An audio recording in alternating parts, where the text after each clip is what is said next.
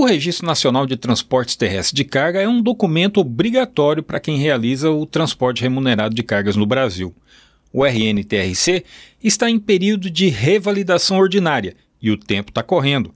Termina no primeiro trimestre de 2024. Estou até sem saber isso aí, como é essa renovação, se tem uma data e até agora estou sabendo agora que você está me perguntando. Assim como o colega aí, o sergipano José Hilton dos Santos, o Faísca, muitos estradeiros não sabem mesmo dessa revalidação. São três datas diferentes. Cooperativas têm até o dia 21 de janeiro, transportadoras até 26 de fevereiro e o caminhoneiro autônomo, como o Faísca, até 22 de março. Rapaz, documento da NTT aí, tudo em ordem? Tá tudo em ordem, perfeito. Tem que andar com o documento em ordem, né? Porque se não andar em documento em ordem, o que, que pode acontecer?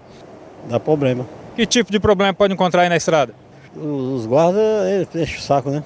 Para carregar também enche. Para carregar exige, né? E se não tiver, vai perder a oportunidade para carregar, né? Positivo. Perde sim.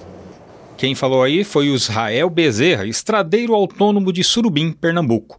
E olha, atenção! A NTT não entra em contato para informar sobre a situação do RNTRC. Portanto, se você receber uma ligação ou mensagem, cuidado, pode ser uma tentativa de golpe. Outro cuidado que você deve tomar é onde fazer a inscrição ou revalidação do registro.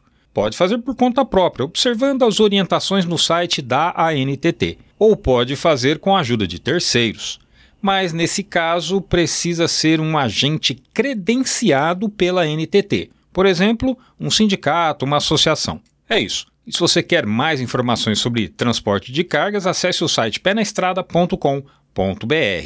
De São Paulo, Jaime Alves.